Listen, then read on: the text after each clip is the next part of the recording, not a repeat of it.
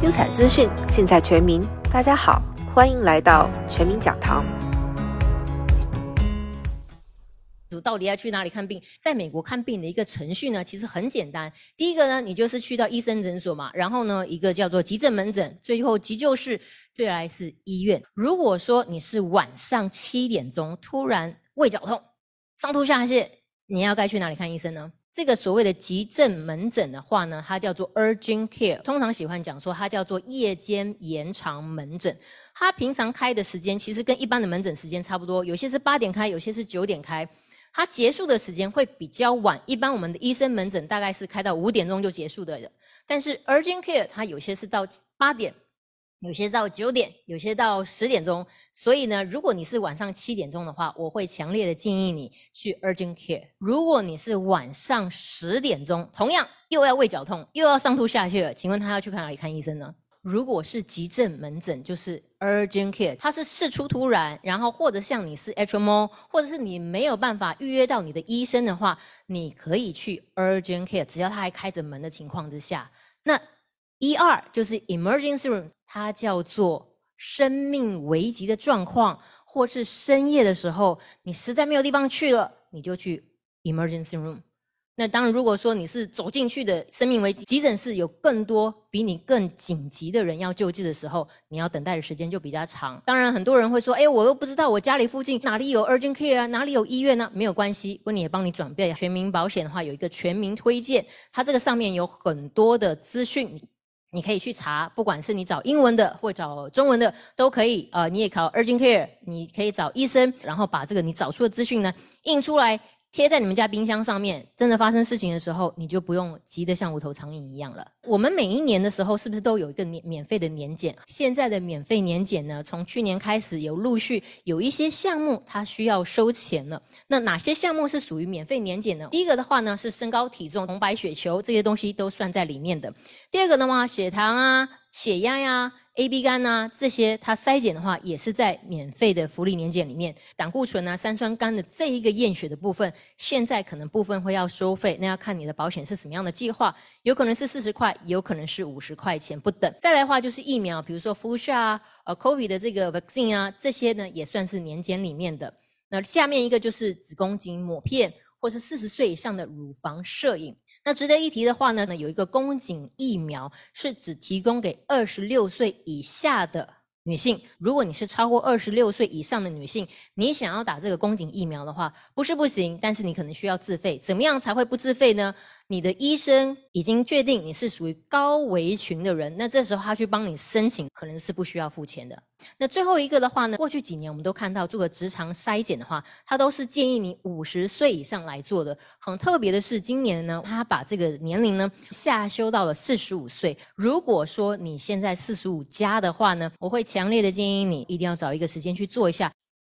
我们现在很多人收到一些账单，他不知道该怎么办。我有一个客户呢，他是这样子的，他带着小孩子去看病，然后一次收到了三张账单，这三张账单一模模一样样。Service Day 是十一月十六号这一天，那没错，他这天去看过医生。然后呢，是十二月九号，这个医院发给他的账单，金额是三十三块五毛七。那他还是很乖，他说：“维尼，我还是要问一下，这张账单对不对呢？我是不是需要付这个钱呢？”没有错，我就帮他确定了一下，这个呢，他是。需要付的，我就跟他讲没有问题，你就可以去付这一张账单了。过了两个多月左右，他又收到一张账单，他还是很认真仔细看了一下他的 service day，依然是十一月十六号这一天，只是 statement day 不一样，是二月七号哦。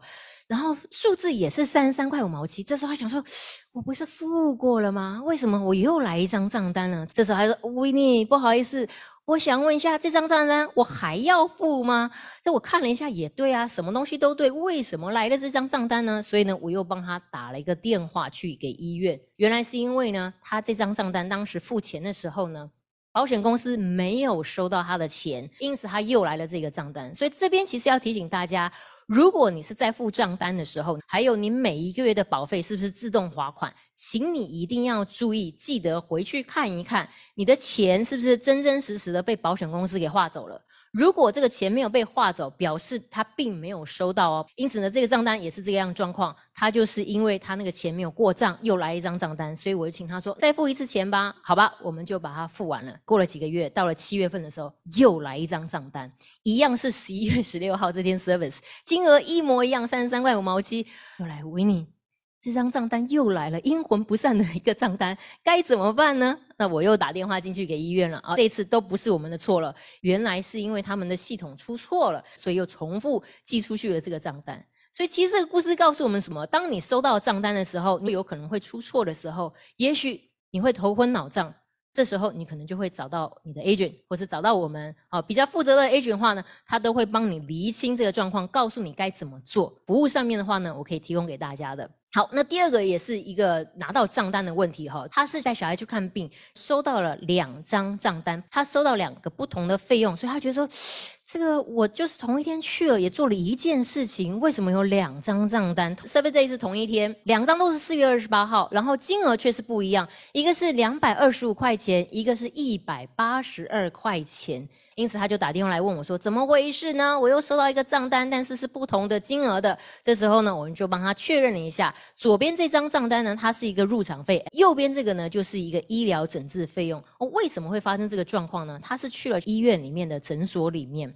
所以这边要跟大家讲一下哈，如果说你的医生诊所是在医院里面的医生诊所的话，你有可能就会收到左边这张账单。为什么呢？这叫入场费，就是说你进到了他们这个整个 building，他要跟你收这个 admin 费用。那右边这个才是实施在他看诊的费用。当然，这个也是会看医院他会不会跟你收，所以也没有绝对性的。好，如果真的实在不得已，你也看不清楚，没关系，一样打给你的 agent，我们呢都会帮你。再确认一下，好了，这两个都是账单的问题哦。也就是说，如果说你今天遇到一个比较好的 agent，他会很细心的帮你去检查，帮你去打电话，帮你做这个 service。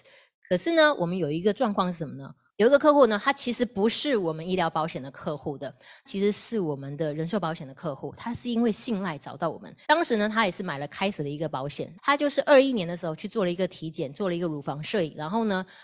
医院就告诉他说：“哦，不好意思，因为有阴影的部分，我们确定了你是乳腺癌的一个状况。”他一听到乳腺癌，想：“天哪，天崩地裂！”尤其是生病以后，他不知道该怎么样。他先生也目前也不在美国的情形，他想说：“没关系，我来问一下我人寿保险的 agent 好了，也许他们知道一些可以给我的讯息。”因此呢，他就打电话来给我们了。我们就说：“哦。”你现在这个状况要两个月以后才能去看切片，才能确定是哪一个 stage。他说：“对，这两个月我可能都会睡不着，我该怎么办呢？”那那时候也不能转换保险了嘛。那我们就找到了我们之前一些客户呢，他们有一些这方面的讯息，我们就提供给他说：“因为你也很担心，两个月你也等不了，不如我们自费，我们帮你找了一个。”很好的医生，你可以自费去看他，可以先确定一下你目前来说到底是在哪一个 stage，你心安一点点，然后紧接着我们赶快来做治疗。所以他就听了我们的建议呢，他就赶快呢就用自费呢去了 City of Park，就是做切片，然后确定了他确诊是哪一个 stage。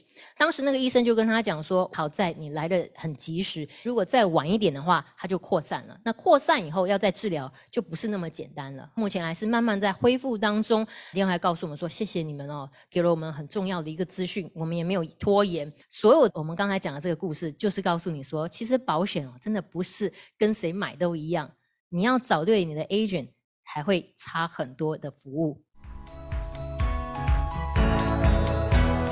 感谢大家的收听，全民讲堂将持续为您提供最精彩的资讯。如果你喜欢我们的节目，可以在喜马拉雅、苹果播客、Vocal Media、YouTube。微信和 LINE 上关注并订阅《全民讲堂》，我们下期再见。